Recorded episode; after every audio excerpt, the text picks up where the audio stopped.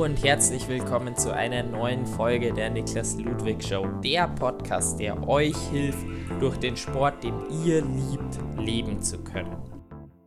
Gleich vorwegnehmen möchte ich, dass wir in diesem Podcast wirklich nur über Christians Agentur gesprochen haben, beziehungsweise ähm, wir haben wirklich viele Tipps ähm, aufgelistet zum Thema Vermarktung ähm, von einem Athleten, was bei der Sponsorenakquise wichtig ist. Und da gab es wirklich richtig geilen Input in der Episode.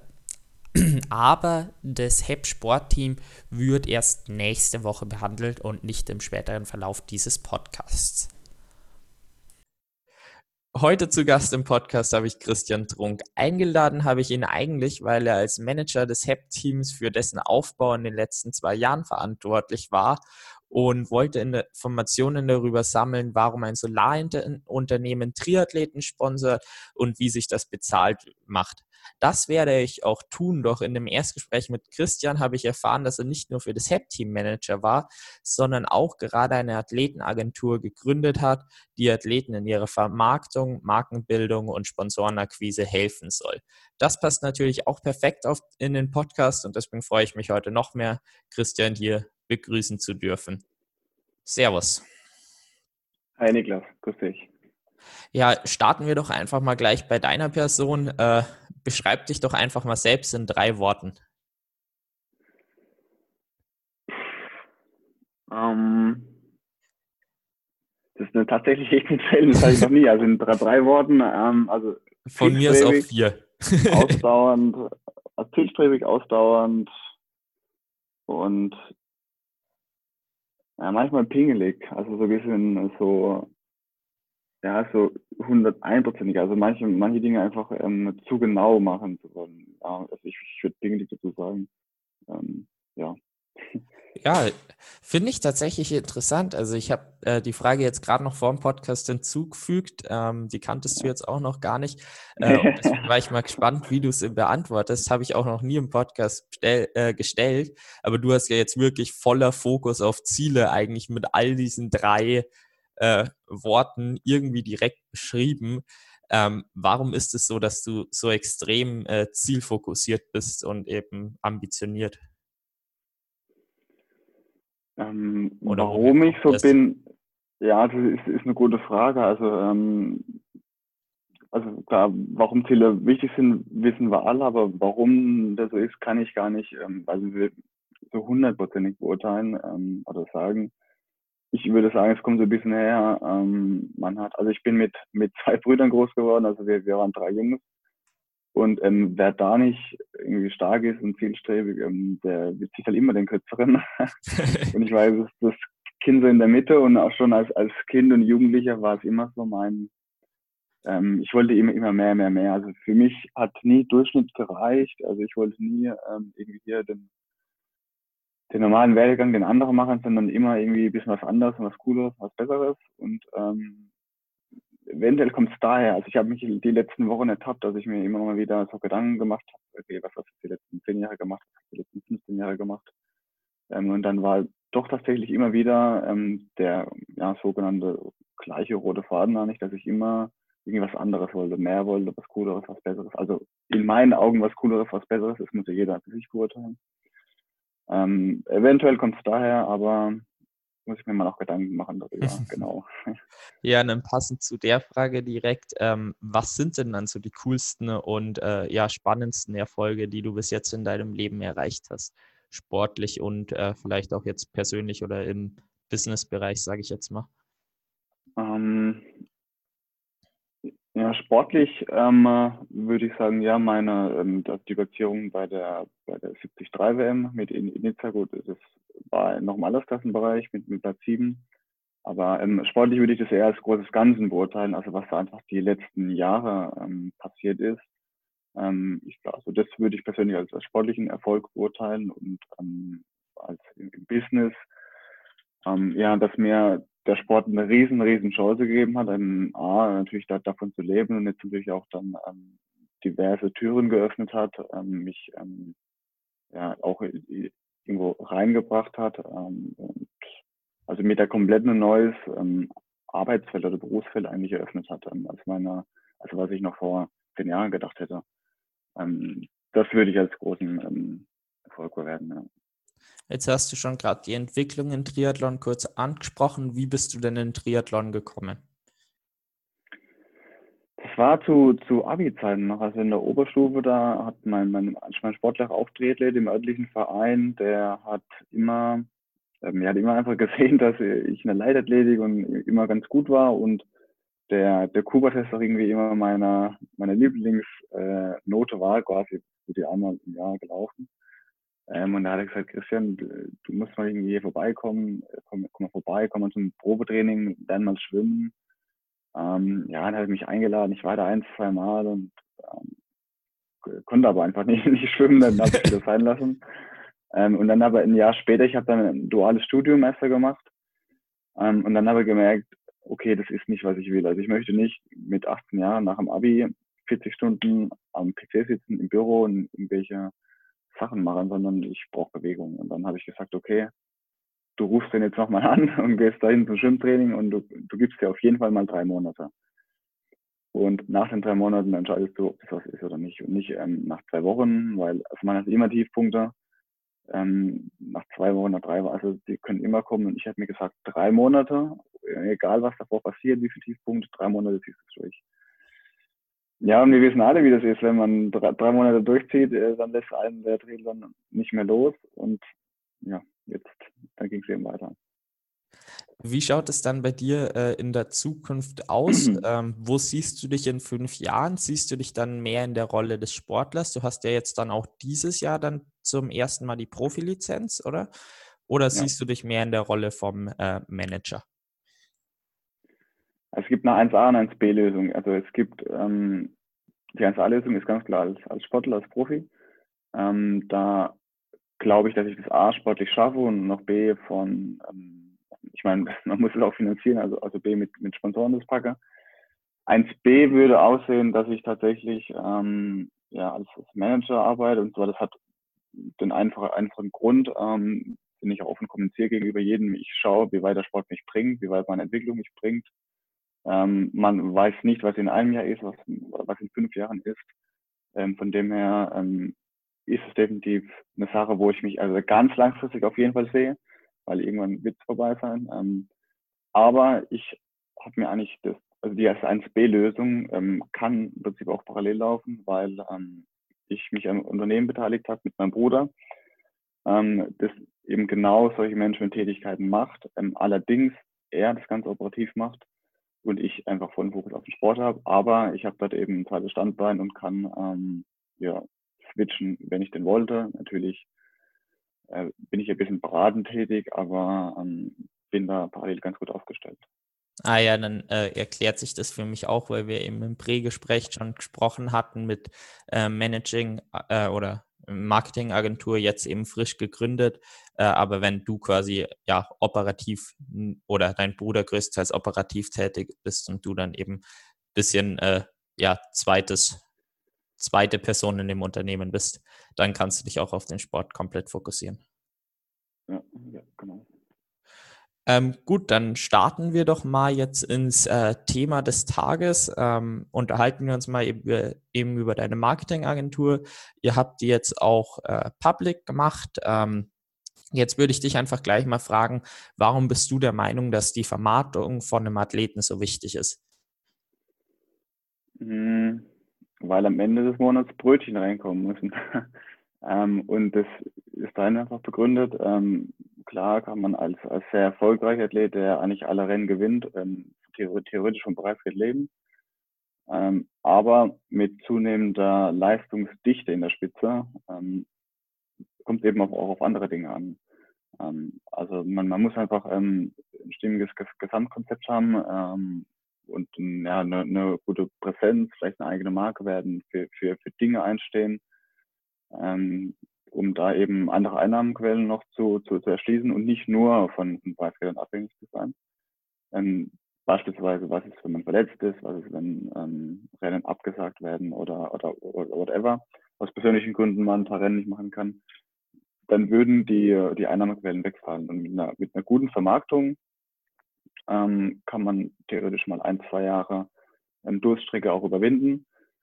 Und ähm, also neben dem natürlich hat es auch noch, dann noch viel, viel höheres Potenzial, dass es natürlich ähm, mehr wird als nur die ähm, einzelnen Preisgelder. Ähm, und ich glaube, jeder, jeder Profi sollte ja auch bestrebt sein, ein bisschen mal ähm, ähm, an nach die Karriere zu denken. Ähm, und ich glaube, da ist eine gute Vermarktung und schon mal irgendwie auch eine Strategie und ein Gedanke, was mache ich denn danach, ähm, auch auf jeden Fall ähm, gut. Um was kümmert ihr euch dann genau mit der Marketingagentur jetzt bei Sportlern?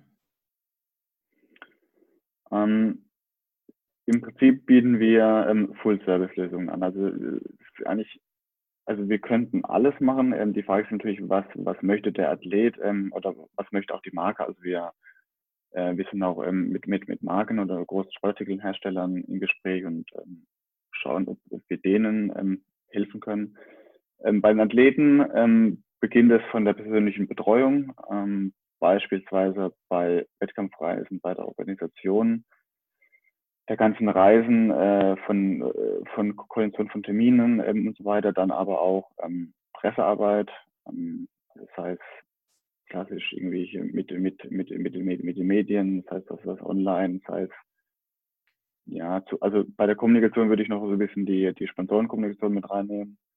Ähm, dann sei es aber auch klar, klar ist die, die Sponsorenakquise, ähm, wobei die natürlich jetzt nicht immer notwendig ist, wenn ein Athlet schon ein ganz gutes Portfolio hat. Ähm, und ja, das ist schon, ähm, also was heißt schon, es sind ja doch einige Fälle. Ja, auf jeden Fall.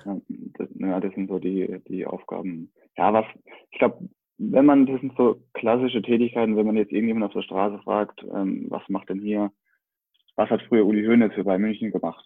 Ähm, dann würde man wahrscheinlich irgendwie drei, vier Dinge aufzählen und das sind einfach meiner Meinung nach die klassischen Tätigkeiten einer, einer Management oder, oder, oder von, von Athletenmanager. Ähm, du hast es jetzt schon angesprochen mit äh, Sponsorenakquise. Da würde mich jetzt mal interessieren, wie schaut so eine Akquise aus? Ähm, habt ihr da Kontakte, auf die ihr zugeht? Ähm, ich meine, du wirst jetzt im Sport schon einige Kontakte auf jeden Fall aufgebaut haben. Oder ist es eine Kalterquise, einfach Anschreiben von Firmen? Wie schaut das bei euch aus? Hm, teils, teils. Also ähm, es gibt ja sicherlich nicht ähm, den, äh, den, den Goldweg, den Goldstandard, der, der immer verlaufen wird, sondern es ist eine bunte Mischung aus ähm, ja, Netzwerk natürlich, ähm, also von, von Kontakten, die man hat oder irgendwo mal ähm, weiß, wo man irgendwo was herbekommt. Ähm, dann ist es natürlich auch, je besser der Athlet, desto ähm, höher ist die Wahrscheinlichkeit, dass auch Anfragen reinkommen natürlich. Ähm, und ja, und die, ja, die Kaltakquise ist natürlich auch noch ein, ähm, ein, ein Thema, muss man machen. Also vor allem, wenn man zum Beispiel in einem Bereich noch nicht so gut aufgestellt ist oder noch keinen ähm, Partner hat, und dann sagt, ey, wir bräuchten jemanden, dann hat man eine Liste mit, mit drei, fünf, sechs, keine Ahnung, ähm, Namen. Und dann ist es klassische Kaltakquise, da muss man gucken, ähm, ja, wie kommt man am besten ran. Dann macht man zum Beispiel irgendwelche Tricks und schaut, okay, wer ist da verantwortlich ähm, für, für das Marketing oder für das, für das Sponsoring. Dann, dann kommen die Tricks wieder, schaut man, keine Ahnung, in LinkedIn, was macht er so privat, Vorlieben, Hobbys, wo wohnt er, ähm, dann kriegt man schon einiges über die hera ähm, den oder diejenige heraus. Und ja, wenn man schnell auf einer guten persönlichen Ebene ist, dann äh, ja, hat man zumindest mal den ersten Termin und das ist, glaube ich, schon mal sehr wichtig. Hm, ja, das klingt auf jeden Fall äh, schon mal sehr gut. Jetzt würde mich interessieren, also du hast schon gesagt, äh, du suchst ja eben Infos über LinkedIn, äh, vielleicht Instagram und so weiter raus. Ähm, wie schaut dann so ein erstes Anschreiben bei euch aus? Also gerade eben, wenn du auch schaust, eher auf die persönliche Ebene erstmal zu gehen, dass man halt einfach den ersten Termin mal safe kriegt? Also ich würde jetzt nicht beim Anschreiben auf eine persönliche Ebene mit dem Verantwortlichen ähm, mir gegenüber gehen, sondern also da ganz klar aufs Unternehmen eingehen. Ähm, also gucken, was macht das Unternehmen, wo kommen die her, für was stehen die, wo wollen die hin, ähm, Gemeinsamkeiten suchen ähm, und neben den Gemeinsamkeiten dann auch auf jeden Fall noch irgendwie einen Mehrwert, den wir oder den unser Sportler bieten kann und warum das auch dann tatsächlich ein Gewinn fürs Unternehmen ist. Und so die persönliche Ebene mit den Verantwortlichen, das ist dann eher ja, so vielleicht am Telefonat oder am, ja, dann im persönlichen Gespräch was sich so, ja, man kann es als Smalltalk bezeichnen oder so zwischen den Zeilen, dass man da mal ein bisschen hier und her ähm, sagst. Aber im Anschreiben würde ich äh, nichts Persönliches, sondern das eher, wenn man sich sieht oder am, am Telefon. Mhm. Ähm, wie ist dann so ein Anschreiben bei euch aufgebaut? Also man kennt es ja von Bewerbungen recht klassisch. Ähm, da gibt es ja immer so einen Stil mit halt äh, sagen, was im Unternehmen cool ist, warum man gut ist, warum man generell auf sie zugeht und so weiter. Ähm, ist das quasi bei einem Sponsorenanschreiben oder baut ihr das bei einem Sponsorenanschreiben genau gleich auf? Nee, also das ist tatsächlich immer anders. Also es stellt sich auch die Frage, ähm, hat man schon mal Kontakt gehabt mit dem Unternehmen? Hatte man schon mal mit der Person Kontakt, vielleicht in einem anderen Kontext? Ähm, und so sieht sich, ich meine, wenn ich die Person kenne, dann schreibe ich ähm, hier, hey, hey Niklas, ich habe da eine coole Sache, eine Idee, könnte interessant sein, lass mal telefonieren. also dann, dann, also wenn man sich wirklich gut kennt und, äh, und, und vertraut und schätzt, dann reicht ein Einzeiler, lass mal telefonieren, ich habe da was. Ähm, und deswegen kann ich, also kann ich jetzt nicht irgendwie ein einheitliches Vorgehen da ähm, äh, äh, erklären, sondern ist tatsächlich von Fall zu Fall unterschiedlich ähm, aufgesetzt. Ja. Mhm. Ähm, wenn ihr dann in einem Gespräch mit einem ähm, Sponsor, äh, mit einem potenziellen Sponsor seid, ähm, wie, also in einem persönlichen, jetzt einen Termin, äh, wie ist es dann? Ähm, kommt dann ihr quasi als Agentur und der Athlet äh, zu dem Unternehmen oder macht ihr das komplett als äh, Unternehmen, äh, als Agentur alleinstehend quasi?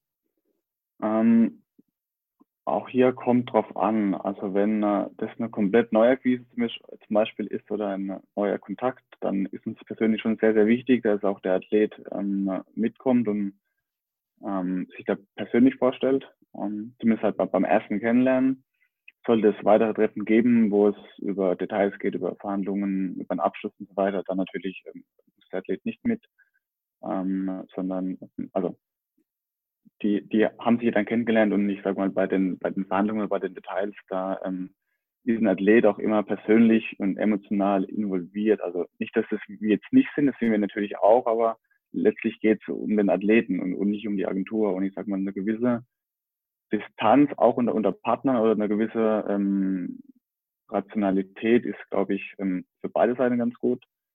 Ähm, ich meine, ist ja bei den Gegenübern meistens genauso. Also in seltensten Fällen sitzt ähm, tatsächlich der, der, der Besitzer oder der oder die, ich meine, wenn es eine, wenn es eine große Gesellschaft ist, die Aktionäre gegenüber, sondern das sind ja irgendwelche ähm, Marketingverantwortlichen oder, oder Teamleitern oder sonst wer, die das ja auch nicht ähm, quasi, klingt ein bisschen blöd, aber deren Geld, das da fließt und so ist es auch nicht, ähm, äh, so ist auch nicht der Athlet auf der anderen Seite involviert. Also ich bin da ein Fan von einem neutralen Umgang, wo niemand, ähm, also wenn man einfach professionell miteinander umgeht, ist niemand emotional involviert. Und ähm, da bin ich ein großer Fan davon. Mhm. Äh, ja, klingt auf jeden Fall interessant und das habe ich mir tatsächlich auch noch überhaupt nicht überlegt, eben mit diesen äh, diese Distanz, die man dadurch wahrt, das kann auf jeden Fall, kann ich mir auf jeden Fall als Vorteil äh, vorstellen. Ähm, jetzt ist es so, ähm, ich kenne es jetzt von einigen anderen Athleten ähm, auf, also halt auf einem relativ, ja, ich sag mal noch niedrigen Niveau oder einfach noch am Anfang von der Karriere, ähm, dass sie ganz viel dann im Gespräch mit einer Sponsorenmappe arbeiten. Ähm, wie ist es bei euch? Ist es auch, ähm, habt ihr da eine Sponsorenmappe für den Athleten? Erstellt ihr sowas? Oder äh, geht es über reine Mundpropaganda? Oder wie läuft dann so ein Gespräch bei euch? Ähm, also wir haben natürlich solche ähm, Sponsorenmappen ähm, für, für jeden Athleten oder für, für jeden, ähm, mit dem wir arbeiten. Also mit allgemeinen Informationen natürlich eine klare und, und, äh, und deutliche Bildsprache, Bildsprache vor allem. Also niemand will, will 20 Seiten Text lesen. Ähm, wir haben aber ja dann auch noch Infos zum Unternehmen und, und Möglichkeiten und so weiter natürlich. Ähm, aber die kommt nicht immer zum Einsatz. Also beispielsweise, sorry. Ähm, wenn beispielsweise es nur um eine Vertragsverlängerung geht oder wenn ein Partner schon fünf Jahre dabei ist, dann brauche ich keine neue ähm, Sponsorenmappe auflegen. Oder wenn ähm, ja, also der, der Athlet wirklich, also eine nationale Reichweite hat und er ist wirklich bekannt, ähm, dann, dann brauchst du in vielen Fällen auch keine Sponsorenmappe. Ähm, immer schön zu haben, wenn man noch ein paar Zahlen hat, vielleicht ein paar Erhebungen über Reichweite, Werbewerte. Ähm, das ist immer schön. Aber ähm, die Erfahrung zeigt, dass oftmals der, der, der mögliche Partner gegenüber ohnehin ein, ein, ein Fan ist von, von, von, vom Athleten oder von der Sportart, dass er ohnehin weiß, worum es geht. Also die, ich meine, die Unternehmen haben ja ähm, in den verantwortlichen Stellen auch, auch Experten, die sich auskennen. Also da wird es ja niemand eingesetzt, der nicht weiß, was Triathlon ist, sondern das sind ja Leute, die kennen sich aus. Und ähm, von dem her wissen wir schon oft eigentlich, ähm, worum es geht und ähm, da bedarf eigentlich keiner großen Vorstellung. Du hast jetzt gesagt, bei der Sponsorenmappe auf jeden Fall mal so die Werbekennzahlen ähm, und äh, Zahlen, Daten, Fakten. Was habt ihr dann da äh, genauer drin, beziehungsweise was wären äh, so Werbekennzahlen? Ja, also auf, mit dem, also auf jeden Fall Werbezahlen ist halt so eine Sache. Also man muss gucken, ähm, passt das Verhältnis zwischen Aufwand und, und Nutzen, was ich daraus trage. Also ähm, wenn es darum geht, hier ähm, jemand ähm, irgendwie ein Neueinsteiger oder ein, ein, ein, jemand, der sagt, okay, ich will in fünf Jahren Profi werden, ich brauche mal ein paar Partner und er sucht, keine Ahnung, jemand, der ihm äh, Nahrungsergänzungsmittelpartner, ähm, also da wird es, glaube ich, ähm, weniger relevant sein, irgendwelche ähm, Reichweite oder und daraus irgendwelche ausgerechneten Werbewerte, sondern da geht es um ganz andere Dinge. Ähm, wenn wir aber über Athleten sprechen, wirklich die, die eine größere Relevanz haben und auch schon eine größere Reichweite aufgebaut hat ähm, und auch beispielsweise eben in öffentlichen Medien sind, sei es jetzt bei, bei großen Rennen, sei es äh, in Printmedien, in großen Magazinen. Ähm, dann geht es natürlich um Werbewerte, wie also einfach über die Reichweite. Also du kannst ja genau schauen mittlerweile mit jedem Tool, welche Reichweite hast du online, auf der Homepage, auf Facebook, auf Instagram, eventuell auf YouTube. Ähm, mittlerweile, ich habe letzte irgendwie sogar mal eine Auswertung von Strava gesehen, ähm, wo jemand halt äh, schön sein Training ähm, präsentiert, aber natürlich dann auch immer so die Ausrüster, wie gesagt, welche Laufschuhe und so weiter.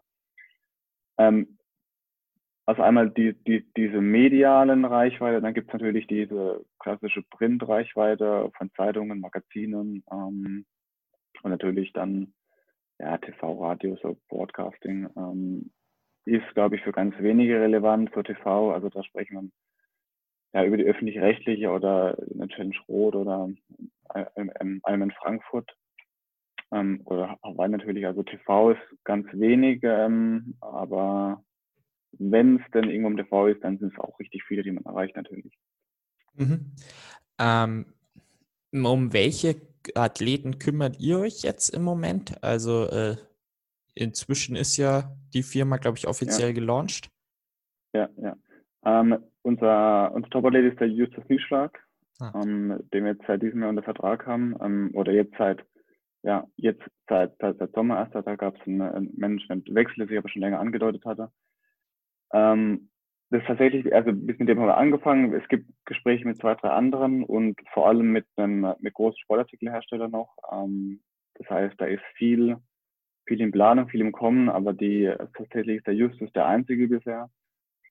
Ähm, aber wenn wir in einem halben Jahr nochmal sprechen, dann da glaube ich, dass da sich die Reihe ein bisschen, bisschen fortführen kann. Ähm, gut, jetzt haben wir uns schon lange darüber unterhalten, welche Aufgaben ihr mit der Agentur ähm, übernehmt. Äh, jetzt würde mich mal interessieren, was für Partnerschaften ähm, zwischen Athleten und äh, Partnerfirmen werden denn so angestrebt? Gibt es da dann eine bestimmte Länge? Wird quasi immer darauf geachtet, dass eine Partnerschaft möglichst lange läuft oder ähm, wie schaut das aus? Ähm, aus sportlicher Sicht aus Sicht des Athleten ist natürlich eine, bringt natürlich eine lange Partnerschaft eine hohe Planungssicherheit mit. Also je, je, je länger die geht, desto weniger muss ich mir Gedanken machen, irgendwie da eine Lücke zu füllen oder deswegen ja, mich um Alternativen umschauen. Ähm, es gibt natürlich ein kleines Restrisiko, was ich glaube ähm, gegen Null geht, wenn man das Ganze gut vorbereitet und sich gut kennt, ist eben, dass man, ähm, dass man sich irgendwie nicht einig wird nach dem ersten, nach dem zweiten Jahr, das einfach nicht, nicht mehr passt. Aber ich glaube, wenn man die Akquise gut betreibt, ähm, die, die Partnerschaften, ähm, Partnerschaft gut abstimmt, ähm, was können wir, was wollen, wollen wir, wo können wir uns gegenseitig unterstützen, also vor allem das Gegenseitige. Also es ist nicht immer nur, nur eindimensional, sondern es geht in beide Richtungen. Wenn das gut abgestimmt ist, dann ähm, gibt es meine, dann geht dieses äh, Risiko, dass es Probleme irgendwann mal gibt, gegen null.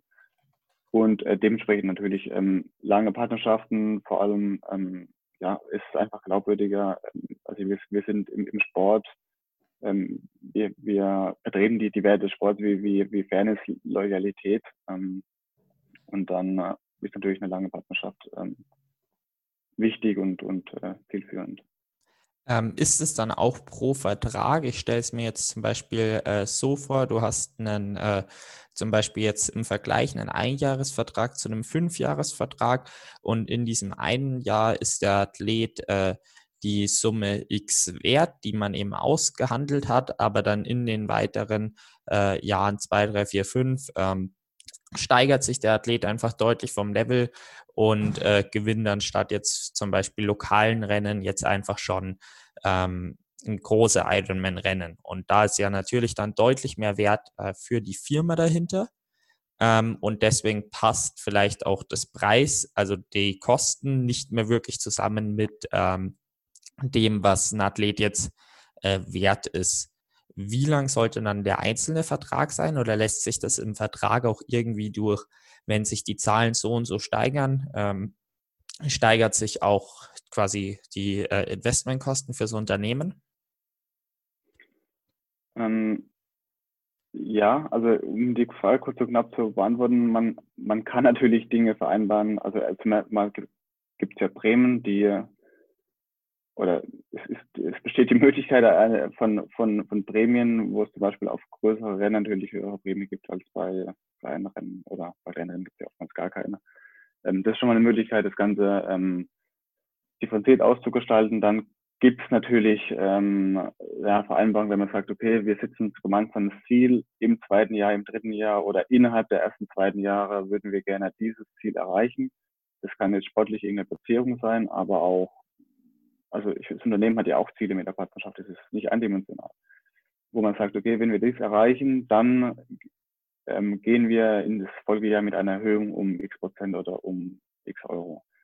Ähm, aber also das kurz und knapp beantwortet. Aber ich würde mal einen ganz anderen ähm, Gedanken einwerfen und zwar, ähm, das ist ja auch genau das, was man mit einer Partnerschaft will, also gemeinsam wachsen und ähm, ich meine, das ist ja auch der, der, der Best Case quasi wenn der Sportler sich so entwickelt, dass eigentlich eben am Ende, sagen wir, der hat jetzt einen Dreijahresvertrag und am Ende des dritten Jahres ähm, passt ähm, das nicht mehr so zusammen wie mit, äh, mit dem, was er im ersten Jahr hat oder mit dem, was man gestartet ist an, an Leistung und Gegenleistung. Ähm, weil das ist ja genau das, was man nicht will, gegenseitig wachsen und gegenseitig profitieren. Ähm, dann war das Ganze ja ein Erfolg. Also, also andersrum kann es ja genauso sein, ähm, dass das Unternehmen riesig wächst auf einmal und ähm, die so eine große, große Marke sind und ähm, das auch vielleicht gar nicht mehr ähm, bräuchten, irgendwie in einen, in einen Sportler zu investieren, weil sie vielleicht einen anderen Kanal haben oder mittlerweile schon einen anderen, besseren Sportler. Ähm, also es kann auch in die andere Richtung gehen.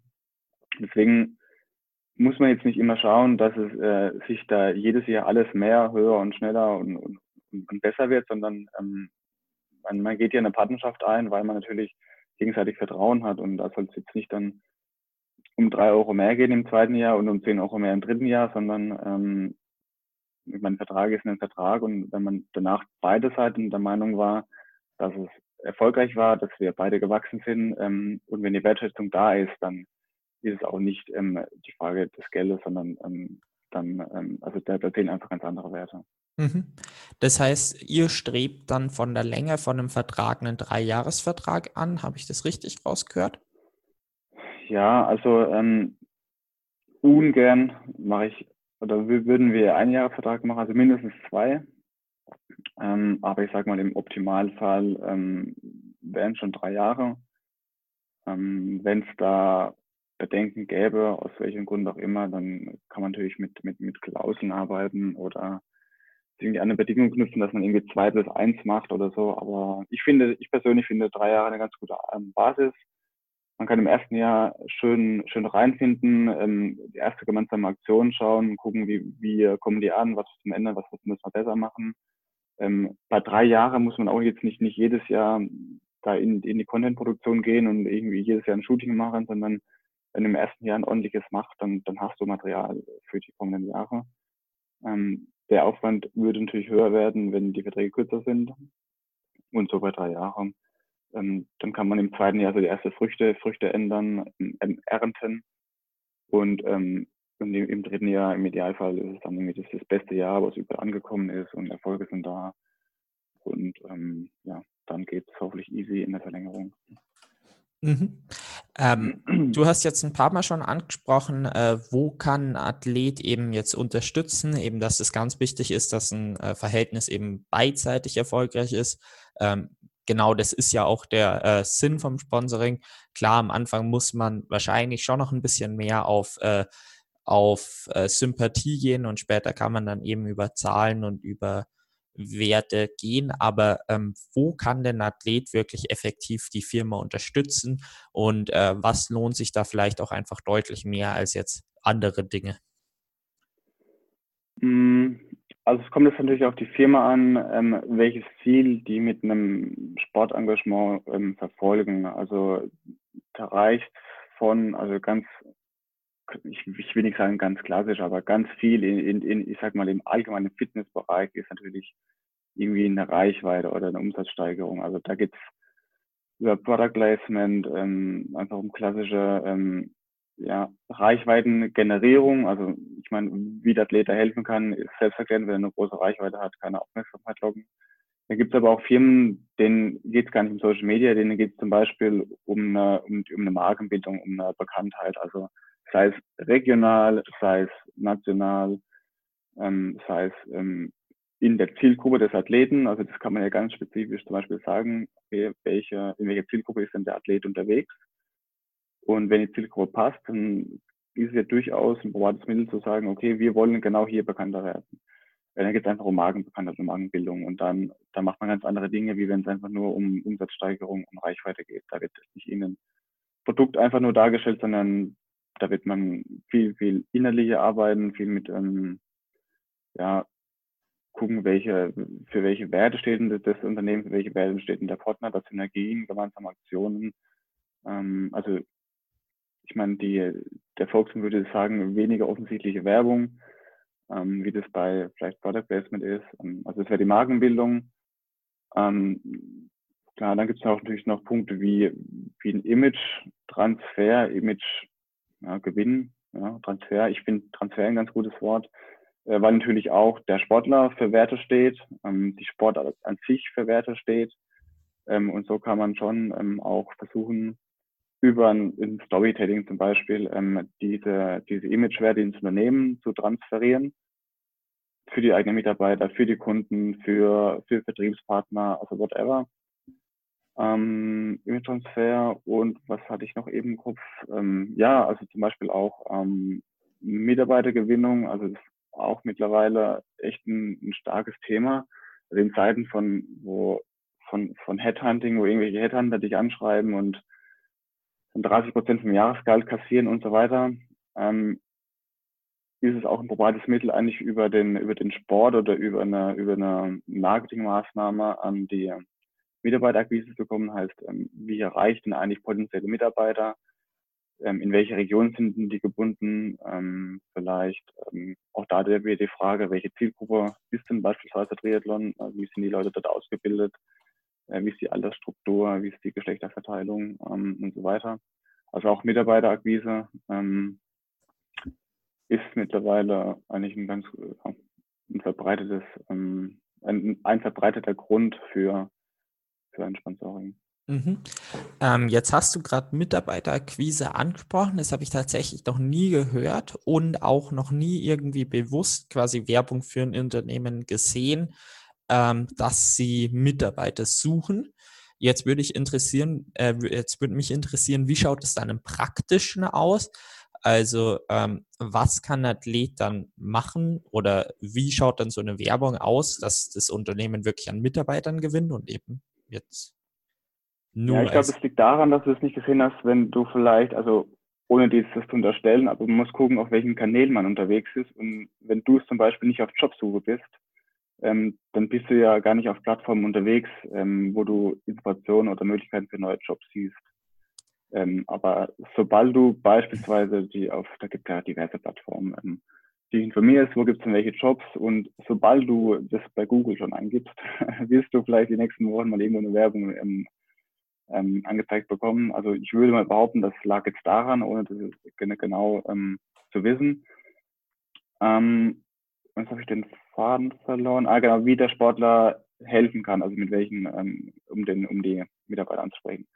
Ähm, beispielsweise natürlich klassisch bei Events, Messen, ähm, Firmenveranstaltungen. Also ähm, bei, bei Jobmessen, bei Tag der offenen Türen, bei, sag mal, das Unternehmen ist in der Reisebranche, jetzt gibt hier eine große Messe für, für Reiseveranstalter, dann, also so eine Messe zum Beispiel. Wenn der, wenn, wenn der Sportler da zum Beispiel ähm, vor Ort ist oder, oder die Sportler dann, mehrere hat, dann kann man mit, ähm, mit, mit, mit einer coolen Aktion zum Beispiel ähm, als eine Art Stolperstein, Blickfang auftreten, noch ein Drehrad mit dazu und irgendwie eine coole Cabby oder so. Ähm, dann fällt man auf jeden Fall aus, auf und dann bleibt man im Gespräch. Und ähm, letztlich geht es ja bei solchen Events darum, jetzt nicht hier sofort ein erstes Vorstellungsgespräch zu machen, sondern ähm, in Gedanken zu bleiben, also im Kopf zu bleiben der, der potenziellen Bewerber. Und wenn die danach über so eine Messe gelaufen sind und haben da 30 Unternehmen gesehen, ähm, aber ein Unternehmen war dabei, die hatten da irgendwie so ein Fahrrad stehen und da war irgendwie ähm, so ein Sportler und keine Ahnung, vielleicht gab es noch eine Challenge mit dem Laufband und ich habe keine Ahnung, kann man sich ja was einfallen lassen. Dann bleiben die im Kopf und ähm, dann bleiben die nicht nur im Kopf, sondern die bleiben auch als irgendwie im Idealfall als besonders cool und sympathisch und ähm, irgendwie locker im Kopf. Ähm, beispielsweise ja, das auf Messen. Ähm, dann natürlich, wenn es eher eine regionale Partnerschaft ist, ähm, also wenn es jetzt, keine Ahnung, der Athlet lebt in München und, und zum Leben ist in Berlin, dann wäre es kein regional, aber wenn es regional gebunden ist, dann kann man natürlich auch ganz viele mit regionalen Maßnahmen machen. Ähm, ähm, beispielsweise, dass, dass der Athlet oft das Unternehmen besucht, ähm, also ob es das tatsächlich oft macht oder ob es einfach ähm, vorproduziert wird, ähm, das haben wir dahingestellt, aber das Unternehmen oft besucht, oft darüber berichtet und ähm, was die denn so machen und so ein bisschen die die Aufgabenbereiche ähm, eigentlich vorstellt. Ja, also auf Anhieb, ja, das sind so die, die beiden gängigsten ähm, Vorgehensweisen, würde ich jetzt mal sagen. Gibt es sicherlich noch, noch viele, viele, viele andere. Also ich bin da auch kein Experte für Headhunting, aber das sind so die Sachen, die ich schon ähm, mitbekommen habe. Ja, vielleicht noch, noch eine Sache, wenn man jetzt nicht nur, also man kann natürlich jetzt nicht nur sich im Sport, in Sportlern engagieren, sondern natürlich auch in, in Sportveranstaltungen. Ähm, ähm, sei es jetzt ein großer Triathlon, sei es, sei es ein Lauf, also 10 Kilometer Lauf, Marathon, keine Ahnung. Ähm, in der Region, dann kann man natürlich da auch dort auftreten als Namensgeber, als normaler Sponsor auf der Expo ähm, und weiß genau, okay, für gewöhnlich sind die Leute, die bei einem Lauf in München mitlaufen aus der Umgebung München. Ähm, also die werden jetzt, da werden sehr, sehr wenige aus Berlin kommen. Ähm, und das heißt, da ist man ja genau in der Zielgruppe an relevanten ähm, oder an, an möglichen Mitarbeitern, weil vermutlich werden sich eher Leute bewerben, ähm, die aus der Region sind. Und so kann, kann man auch so ein Event zum Beispiel nutzen, um zumindest mal ähm, ein Stück weit bekannt zu werden. Mhm. Ähm, ich mich würde es jetzt interessieren, ähm, du hast jetzt wirklich coolen Input zu dem Thema gegeben, was ein Athlet neben bringen kann. Äh, Habe ich persönlich auf jeden Fall auch nochmal einiges gelernt. Ähm, wie misst die Firma dann den Erfolg von dem Sponsoring? Ich glaube, bei einem Mitarbeiter ist es noch relativ einfach, ähm, weil quasi mit einem Mitarbeiter ist man dann im direkten Gespräch, wie bist du auf die Firma aufmerksam geworden? Ja, äh, unter anderem über oder über die Messe, wo der Athlet dabei war oder sowas. Da ist es ja jetzt recht einfach, aber wenn es jetzt quasi um einen äh, Verkauf von Produkten oder ein äh, einfach Sichtbarkeit vom Unternehmen, die man als Athlet gibt, ähm, wie misst die Firma dann effektiv, ob sich quasi die Sichtbarkeit ausbezahlt hat? Weißt du das? Ähm, es gibt natürlich Dinge, die, die man ganz einfach messen kann mit, mit Zahlen, Analysentools ähm, und so weiter. Es gibt natürlich aber auch Dinge, die man beobachten muss, ähm, die vielleicht ja, in Gesprächen mal im Nebensatz irgendwo ähm, er, erwähnt werden, ähm, die einfach, ja, ich sag mal so, dieses klassische Kaffeegespräch im, im, im Büro. Ähm, also also oftmals sind auch ähm, das tatsächlich ähm, die Dinge, wo man ähm, merkt, ähm, ob denn, äh, also wie erfolgreich denn, ähm, also nee, das ist falsch, also nicht, nicht wie erfolgreich ist, sondern ob es erfolgreich ist, weil also natürlich genau qualifizieren ist es wirklich, schwer. Man kann nur sagen, ob es was gebracht hat, aber jetzt nicht, ähm, ob es in einem Fall was gebracht hat, in drei Fällen oder in 20 Fällen, das ist, weil man kennt die Dunkelziffer einfach nicht. Ähm, in so Gesprächen merkt man oft mit, okay, hier, Athlet hat eine Querverbindung der Agentur, der Berater war da, der kennt den auch und ähm, der Mitarbeiter hat sich möglicherweise nur beworben, weil der Athlet, ein bestimmter Athlet hier ist. Ähm, also vieles nur in, in Gesprächen. Ähm, manche Dinge kann man messen mit Analysentools. Ähm, auch eine Umsatzsteigerung theoretisch könnte man messen. Ähm, ja, da gibt es verschiedene, ja, also kurz um zusammenzufassen, manche Sachen kann man sehr genau bestimmen an Zahlen und bei manchen Dingen muss man hinschauen und ähm, so dieses zwischenmenschliche, die Gespräche, die, die Querverbindungen, die es da gibt, ähm, beurteilen, die man vielleicht auch erst da irgendwie nach dem Gespräch irgendwie merkt, wenn man wenn einer sagt, oder irgendwie eine versteckte Botschaft sagt und dann irgendwie erst einen Tag später, ah, Moment mal, warte mal, hier, der kommt aus dem der Ort und hat früher dort gearbeitet. Ähm, mein Athlet ist ja auch irgendwie dort noch in dem Unternehmen oder so irgendwie. Ähm, beispielsweise, dann äh, merkt man es auch erst vielleicht hinterher. Jetzt merke ich auf jeden Fall schon, du äh, hast da äh, sehr viel Ahnung zu dem Thema eben äh, Sponsoring insgesamt. Wann in der Karriere sollte denn ein Athlet die Vermarktung an eine äh, ja, Marketingagentur übergeben? Hm. Das ist eine gute Frage. Also ich hatte es gedacht, dass du fragst, wann soll der denn an die Vermarktung denken? Ja, ähm, das sofort am besten. und, und das sage ich, ähm, denken daran, genau dann, wenn du dir sicher bist, du willst diesen Weg einschlagen. Ähm, also und zwar völlig mit offenem Ausgang. Also denk wieder daran, die Vermarktung aufzubauen. Also zu dem Standpunkt kannst du noch gar nicht wissen, ob du es packst oder ob du es nicht packst, was in zwei Jahren ist, was in fünf Jahren ist. Aber soll bitte, denk bitte dran, um, um eben vorbereitet zu sein für den Fall, dass, also dass du es eben packst, dass du dann eben nicht von null anfangen musst an eine Agentur das Ganze abzugeben, das ist natürlich ein neues Level. Da sollte man schon, ähm, ja, also schon ein paar, ein paar Partner haben, die, die man betreut, ähm, um irgendwie auch ganz gut über die, über die Runden zu kommen. Ähm, weil natürlich ähm, die Arbeit auch jetzt nicht für aus, aus Luft und Liebe lebt, sondern ähm, natürlich auch ähm, das irgendwie auch ähm, vergütet werden muss. Ähm, ja, es ist schwierig, irgendwie da, da eine Zahl zu nennen oder, oder eine Platzierung zu nennen. Ähm, ich würde einfach sagen, wenn, wenn man persönlich das Gefühl hat, okay, ich bin gut aufgestellt, das klappt soweit so alles gut, aber ich bin mir sicher, ich mache die nächsten ein, zwei Jahre nochmal einen deutlichen sportlichen Sprung. Ähm, hier die Vermarktung muss ich in professionelle Hände geben, um eben, dass, dass das besser, eben besser gemacht wird und um zweitens, dass ich damit einfach keinen Stress habe. Ähm, weil jeder sollte sich auf den Sport konzentrieren und nicht ähm, am Abend oder zwischen den, den, den Einheiten noch ähm, fünf Telefonate führen und drei Mails schreiben müssen. Mhm. Ja. Das heißt, ähm, so ein bisschen jetzt äh, grob, wenn man äh, vom Sport leben kann, beziehungsweise knapp davor ist und eine Leistung. Genau, ich würde sagen, so, so, diese Schwelle, weil, ähm, ja, diese Schwelle, wenn, wenn man quasi so entweder schon knapp dabei ist, also knapp davor oder hinter der Schwelle, ähm, dann genau, ich glaube, dann wäre so der richtige Zeitpunkt, darüber nachzudenken. Ähm, eben aus, aus den genannten Gründen, dass es eben professioneller gemacht wird und, und B, dass es ähm, für einen selbst keinen, ja, keinen großen Stress und keinen Aufwand mehr ist. Mhm. Äh, ja, dann danke noch für den Input. Ähm, du hast Vergütung angesprochen. Äh, jetzt würde es mich mal interessieren, wie das bei euch abläuft. Also ich meine, Zahlen brauchst du jetzt keine genau nennen, ähm, aber habt ihr einen Prozentsatz, äh, den der Athlet von dem äh, Sponsoring abgibt oder ist das eine, eine fixe Summe und warum habt ihr euch für das eine oder andere entschieden?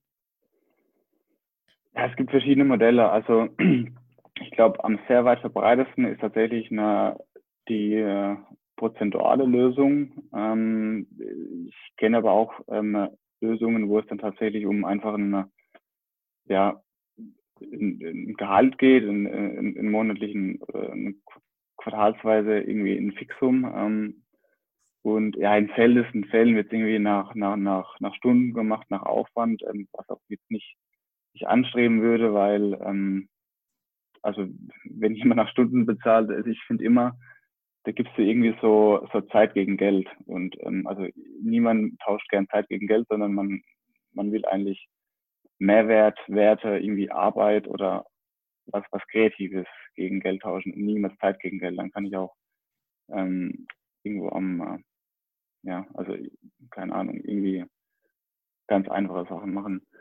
Ähm, ja, war das nicht schon die Antwort? Also, wer, ja, so ziemlich. Vielleicht noch einfach deine präferierte Lösung, was du am liebsten jetzt machst. Ah, ja. Die ich äh, bevorzuge tatsächlich, also die prozentuale Lösung aus folgenden Gründen. Zum einen hat natürlich dann äh, beide Seiten die Interessen, ähm, die, also, nee, ich muss anders sagen, ähm, der, also der Athlet oder die, der Partner, es kann ja auch irgendwie ein, ein Team sein oder ein, ein Sportartikelhersteller, ähm, die haben einfach nur, nur, nur dann Kosten, wenn du auch einen äh, monetären Mehrwert bringst. Also die müssen jetzt nicht irgendwie ähm, hohe Fixkosten an dich zahlen, nur, nur, dass du da bist, sondern die haben tatsächlich nur dann Kosten, wenn auch ähm, ein Mehrwert kommt. Das heißt, es ist relativ sicher zu planen. Und gleichzeitig hast auch du ähm, dem, also als Manager oder als, ähm, als Agentur den Antrieb, okay, deine Arbeit gut zu machen, weil wenn du die Arbeit gut machst, ähm, also jetzt nicht gut hier drei Euro mehr rauszuholen, sondern auch gut ähm, inhaltlich gut zu arbeiten, effektiv zu arbeiten, ähm, dann hast du einfach unterm Strich mehr, ähm, als wenn du schlampig arbeitest, ähm, alle Dinge dreimal nachbessern musst und ähm, unzuverlässig bist und so weiter, dann ähm, hast du einen viel, höheren Aufwand und kriegst dafür aber auch nicht mehr. Das, glaub, deswegen ist, glaube ich, der prozentuale Ansatz so für beide Seiten eigentlich nicht der beste. Also für, für den Kunden äh, eine gute Plan Planungssicherung, also der muss nicht in, in, in Vorleistung gehen ähm, und für den, für den Manager auch im eigenen Antrieb ähm, gute Arbeit zu machen. Mhm. Ja, das wäre jetzt auch persönlich meine äh, präferierte Lösung. Äh, hat mich jetzt interessiert, ob das äh, beidseitig quasi ist. Also ich spreche jetzt mal aus Athletensicht.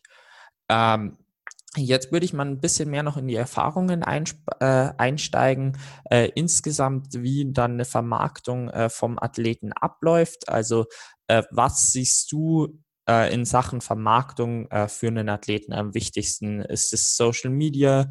Ist es insgesamt Printmedien? Was muss dann ein Athlet quasi tun? Hm.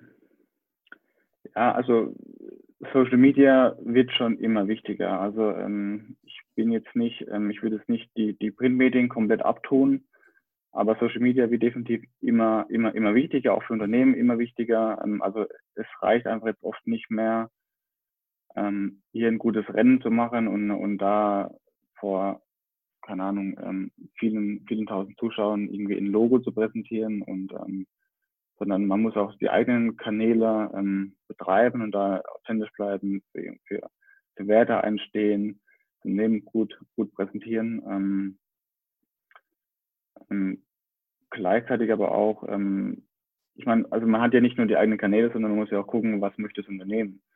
Also ähm, wenn das Unternehmen sagt, ja, Social Media ist gar nicht so wichtig für uns, wir wollen eher über Markenbildung bei unseren, unseren Events und Messen, wir wollen was für unsere Mitarbeiter tun, wir wollen ähm, also einfach für, für Internetzwecke, für irgendein Storytelling, für einen Image-Transfer dich nutzen, ist tatsächlich Social Media gar nicht so wichtig. Ähm, also zumindest nicht die, die Athletenkanäle, ähm, sondern auch die von Unternehmen oder die, ich meine, es gibt ja auch andere ähm, Kommunikationskanäle. Ähm, das heißt, also ich finde, eine gute Zusammenarbeit macht aus, wenn man ähm, nicht nur auf sich schaut, sondern vor allem schaut, ähm, was möchte denn mein Partner und wie kann ich ihm dabei helfen. Und, und vor allem dann auch, natürlich auch die Kehrseite. Ähm, andersrum, ähm, wie kann der mir helfen? Ich glaube, das ist, das ist ganz wichtig. Also man sollte, sollte da nicht eindimensional denken und nur gucken, was kann ich, was möchte ich und äh, wo will ich hin, sondern mein Partner, äh, der steht ich, wie, wie in einer Beziehung. Also der hat auch äh, Gefühle und, und Werte und, und, und Ziele und möchte irgendwo hin.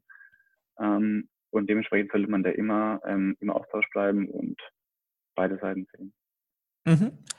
Ähm, jetzt will ich noch auf dich als Athlet äh, selber eingehen. Bei dir sind mir äh, schnell besonders drei Sachen aufgefallen, ähm, nämlich als ich über dich äh, gesucht habe. Man hat für, über dich wirklich viel in der Zeitung gesehen.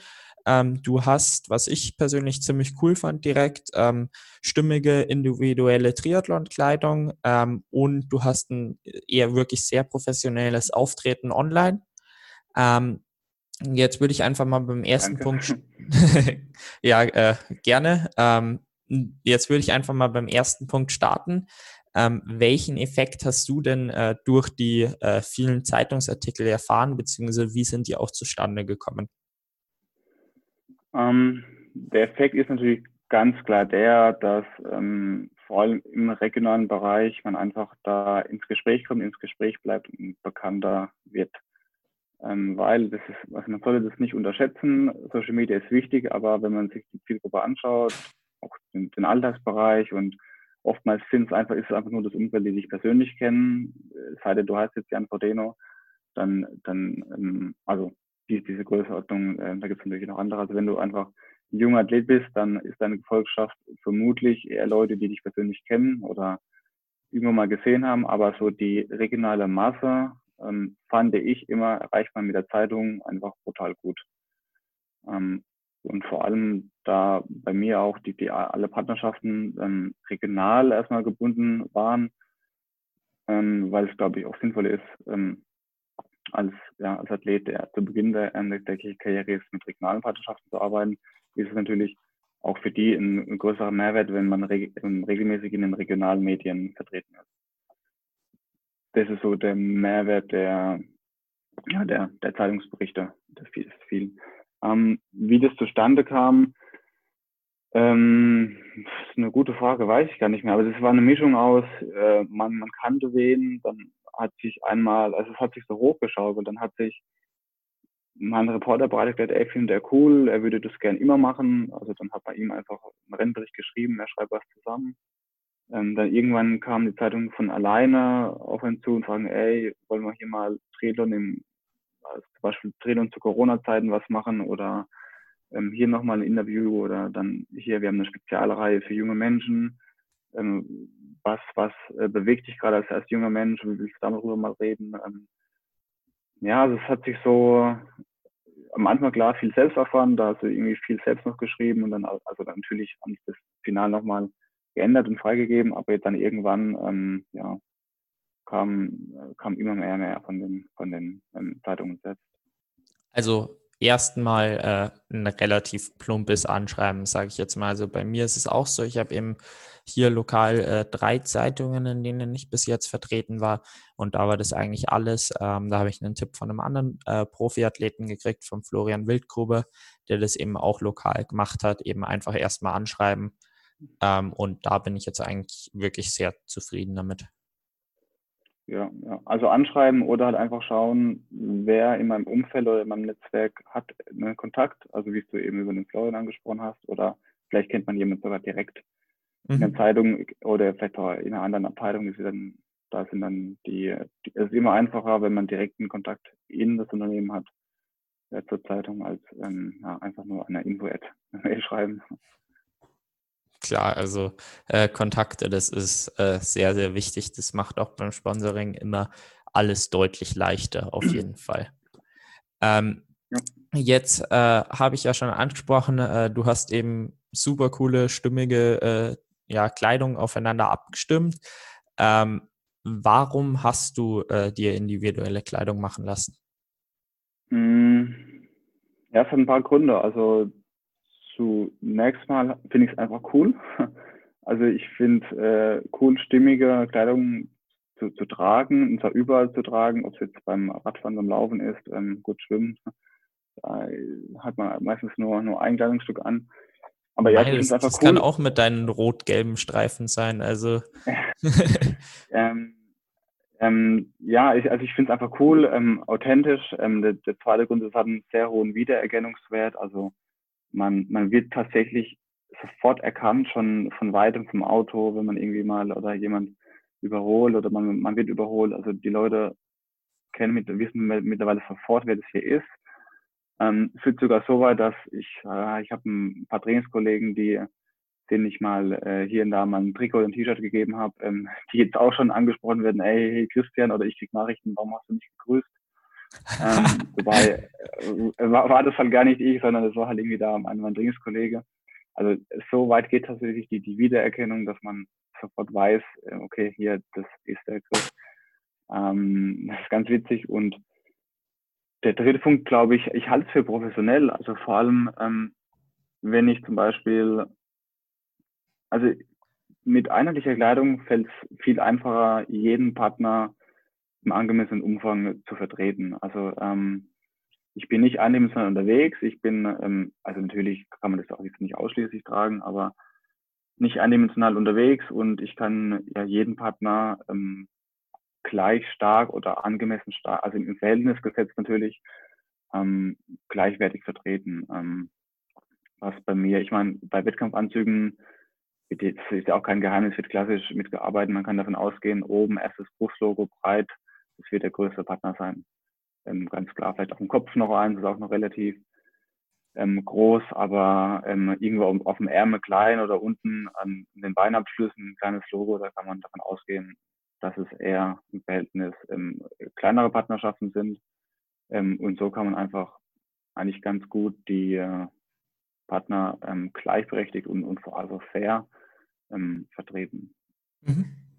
Äh, ja, das klingt auf jeden Fall sehr interessant. Ähm, ich habe mir jetzt zwar noch nicht angeschaut, mir wirklich da was Persönliches äh, zu machen. Ähm, ich habe es nur mal vom Bedrucken vom Triathlon-Anzug halt mitbekommen, dass es relativ schwer ist ähm, oder teuer im Vergleich, ähm, wirklich Einzelexemplare dir machen zu lassen. Und als Athlet brauchst du ja im Vergleich zu einem Verein eher eine geringere Stückzahl.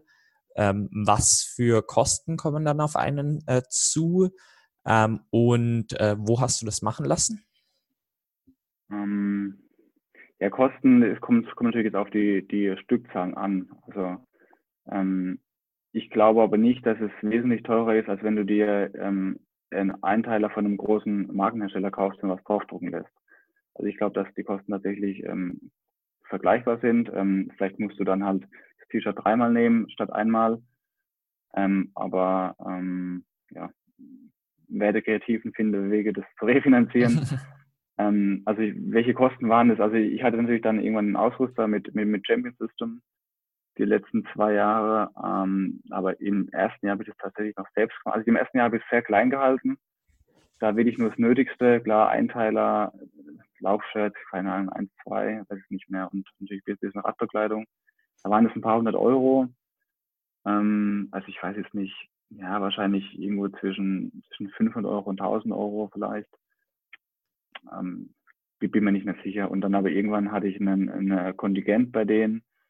Ähm, und dann, äh, ja, dann hast du natürlich nicht nur drei Teile bestellt, sondern hast halt irgendwie mal eine Ladung mit, mit 20 Be Bekleidungsstücken bekommen. Ähm, und ja, die kannst du ja gar nicht alle, alle tragen. Also es ist nicht so teuer. Also ich sag mal, ich meine, jetzt muss man natürlich wissen, was, was bekommt man für, für die 500 Euro. Ähm, ich würde es mal schon sagen, dass man im Drehdown laufen und Raden ähm, und, und Rad also in den drei Bereichen, auf jeden Fall eine Komplettausstattung bekommt. Ähm, vielleicht sogar, ich meine, die Lauf-T-Shirts sind oft die, die, die nicht so teuer sind, vielleicht auch im Laufen mal irgendwie noch ein zweites drüber oder mal äh, T-Shirt oder ein kurzes Ärmelloses oder ein langes oder so. Ähm, und auch im Rad, ja, also neben, neben Trikot und Hose sicherlich auch noch, auch noch mal ein langes Trikot oder eine Weste. Also ich glaube schon, dass man so acht bis oder sagen wir mal sechs bis, bis neun Teile dafür bekommt. Ähm, und wenn man das vergleicht, wenn man das irgendwie ganz normal einkauft, dann ist es nicht mehr ähm, so viel teurer. Ja, also das, der, was du jetzt genannt hast, zwischen 500 und 1000 Euro, ist auch schon mit der Kleidung äh, selber. Oder hast du die Kleidung davor noch? Ja, ja, also äh, nee, nee, nee, genau. Also der, ich meine, die, die, die Hersteller, die können die, das Logo ähm, direkt bei der Produktion wird es ähm, mit drauf gemacht. Also frage mich nicht, welche Druckverfahren das sind, da kenne ich mich nicht aus, aber nee. Ähm, genau das, also du kriegst dann die Kleidung, so wie die beispielsweise jetzt bei mir zu sehen ist, also komplett individuell. Ähm, das ist da schon, also der Designprozess und die Herstellung ist da komplett, komplett mit dabei. Magst du noch mal sagen, bei welcher Firma du das gemacht hast? Ich habe es jetzt vorher akustisch nicht ähm, verstanden.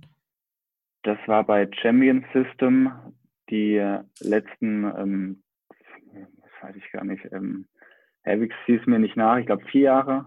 Ähm, und aber da gibt es einen Wechsel, wer, also der, ich werde es von, von Orca ausgestattet in diesem Jahr. Ähm, und die beiden sind aber auch dicke Freunde und, und, und äh, gut, gut äh, verbunden. Das heißt, da gab es nicht große Probleme. Ähm, ja, aber es können auch nicht alle, alle große Hersteller machen, also okay. das auf dem, auf dem Markt gibt. Also es ist oftmals eine Frage der, der Stückzahlen. Die einen sagen, wir brauchen drei, die anderen sagen fünf. Ähm, oftmals sind die Preise dann gestaffelt. Mhm. Das ist halt irgendwie zum Beispiel ähm, ja, bis drei musst du den normalen Preis zahlen, dann irgendwie bis fünf, zehn Prozent und dann hast du halt irgendwie ab acht Teilen 20 Prozent und irgendwie über 15 oder, oder bei, bei zehn Teilen hast du dann irgendwie 30 Prozent. So. Also ähm, oftmals gibt es so eine preisliche Staffelung je nach äh, Stückzahl. Dann muss ich mal da mit Hub quatschen. Ähm, ist ja mein Ausstatter. Genau, äh, dann äh, zum nächsten Thema, also weil ich glaube, professionelles Erscheinungsbild, was du schon gesagt hast, also gerade wenn sogar andere Leute als du erkannt äh, werden, äh, das scheint schon einen wirklich sehr, sehr großen Wiedererkennungseffekt zu haben. Und dann ja auch logischerweise für die Sponsoren, also dann ist ja, wenn quasi dieses Auftreten mit halt deinem T-Shirt, äh, mit dem Farbstreifen und dann ist halt das mhm. Grimm-Logo ist ja bei dir das größte auf der Brust, äh, mindestens das merkt man sich dann auch automatisch mit. Ähm, also das hat, glaube ich, schon einen großen Effekt. Ähm, jetzt würde mich interessieren, du hast eben sehr äh, professionelles Auftreten online. Ähm, auf welche Dinge fokussierst du dich denn da bewusst in Sachen Online-Vermarktung? Hm. Ja, also danke dafür. Also auch wenn es so rüberkommt, dass da eine, eine super Strategie irgendwie dahinter ist und, und ein Jahresplan, das ist, also ist natürlich nicht, ich glaube, das ist bei, bei ganz, ganz wenigen.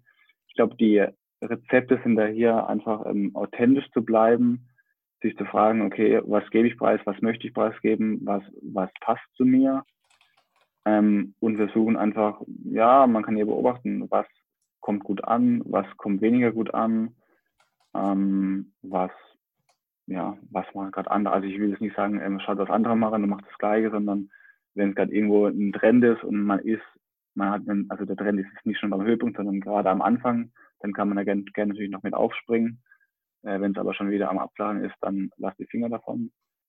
Ähm, ja, authentisch bleiben, Augen offen halten, beobachten, was kommt bei meiner Followerschaft gut an, was kommt, was kommt schlecht an. Ähm, ja, das sind doch, glaube ich, schon drei, also mit, mit, mit, solchen drei Tipps kann man, glaube ich, ähm, schon ganz, ganz, ganz viel machen. Ja, das glaube ich. Bildqualität wäre vielleicht noch so ein Punkt. Ich glaube, das hört man auch immer, immer wieder. Ähm, schau, also man sollte echt gute, gute Bilder online stellen. Also wenn Selfie macht, dann bitte die Frontkamera freimachen von, von Schweiß, von, also von dass es irgendwie nicht, äh, nicht trüb ist, keiner, keine, kein Dunst drauf, sondern ein klares Bild, ähm, jetzt nicht irgendwie verwackelt, sondern auch gute Perspektive, jetzt nicht irgendwie, jeder kennt, wenn man irgendwie FaceTime macht und dann irgendwie der erste Blick so von unten aufs Doppelkinn im Handy. Also schaut wirklich auf die Bildqualität. Ähm, was für Bilder schaut ihr denn gerne an? Ähm, was ist schön fürs Auge? Ähm, genau, also da auch, ähm, ja, wenn man da einfach ein bisschen mitdenkt und, äh, und schaut, was man selbst gerne sehen würde, dann kommt man eigentlich relativ schnell zu dem, was dann gefragt ist. Mhm. Ähm, jetzt gerade für die Webseite, ähm, die habe ich gerade im Hintergrund noch offen, hast du ja äh, wirklich ja professionelle Bilder. Ähm, wie hast du das gemacht? Hast du da dir einen Fotografen geleistet für die Bilder? Hast du da einfach äh, einen Kontakt, der gute Fotos macht? Oder äh, wie würdest du da oder wie bist du da ähm, vorgegangen? Ich glaube, das ist eine Mischung aus, also ja, waren Fotografen, aber ich habe mir die nicht geleistet, sondern es waren befreundete Fotografen. Und dann sind aber auch sicherlich, ähm, ich kenne jetzt nicht jedes Bild, aber Bilder dabei, die über einen Sponsor, über ein Shooting entstanden sind. Vielleicht mal beim Wettkampf irgendwo eins von einem Fotografen. Ähm, mhm.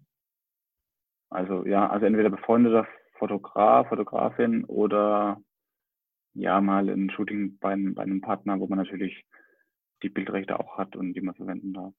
Ja, ich glaube, äh, umso größer man da halt auch wird, äh, umso mehr Aktionen mit ähm, Partnern dann eben auch laufen mit Shootings. Äh, da ist es dann irgendwann mit Bildern definitiv nicht mehr das Problem, dass da irgendwas ausgeht. Ja, ja genau. Ähm, genau, jetzt äh, denke ich mal, können wir den ersten Teil äh, schon abschließen, oder was heißt schon abschließen? Ähm, schon, ja.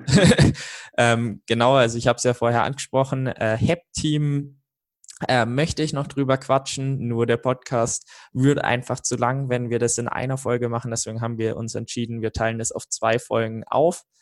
Äh, wobei die eine jetzt auch schon länger wurde als eigentlich angedacht.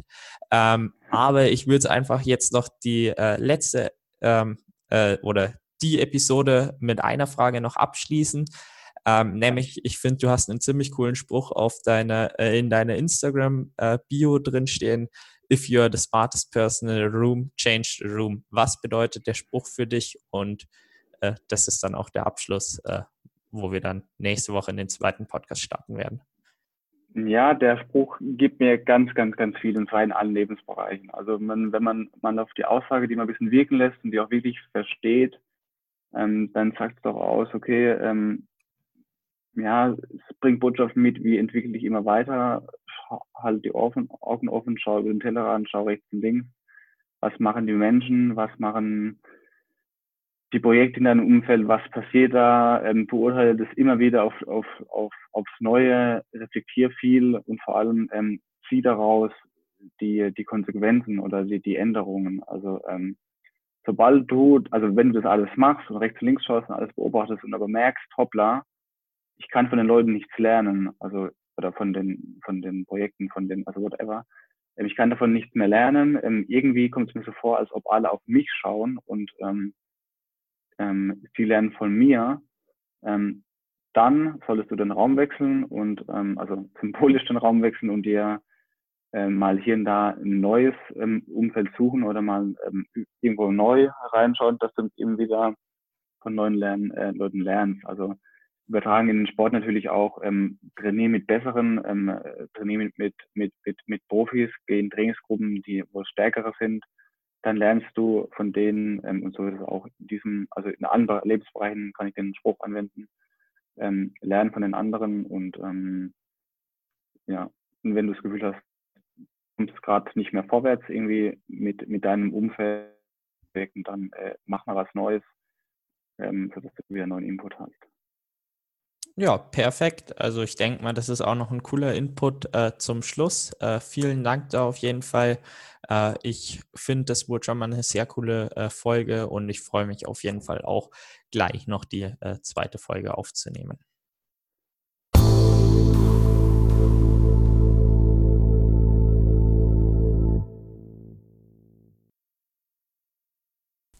So, ich denke, das war doch schon mal eine sehr, sehr coole erste Folge mit dem Christian Trunk. Nächste Woche, das heißt nächsten Sonntag um 16 Uhr, werde ich dann das Thema HEP-Team mit ihm äh, beleuchten. Wir werden uns darüber unterhalten, warum HEP überhaupt in Triathlon investiert, wer gesponsert wird, warum diese Leute gesponsert wird, welche positiven Effekte ähm, über Sponsoring HEP erfahren hat, äh, aber eben auch äh, woran Hep äh, erkennt, dass ein Sponsoring erfolgreich ist, welchen Benefit die Sportler haben und viele weitere Fragen. Seid gespannt und schaltet wieder ein, wenn euch die Folge hm, Christian auch schon gefallen hat.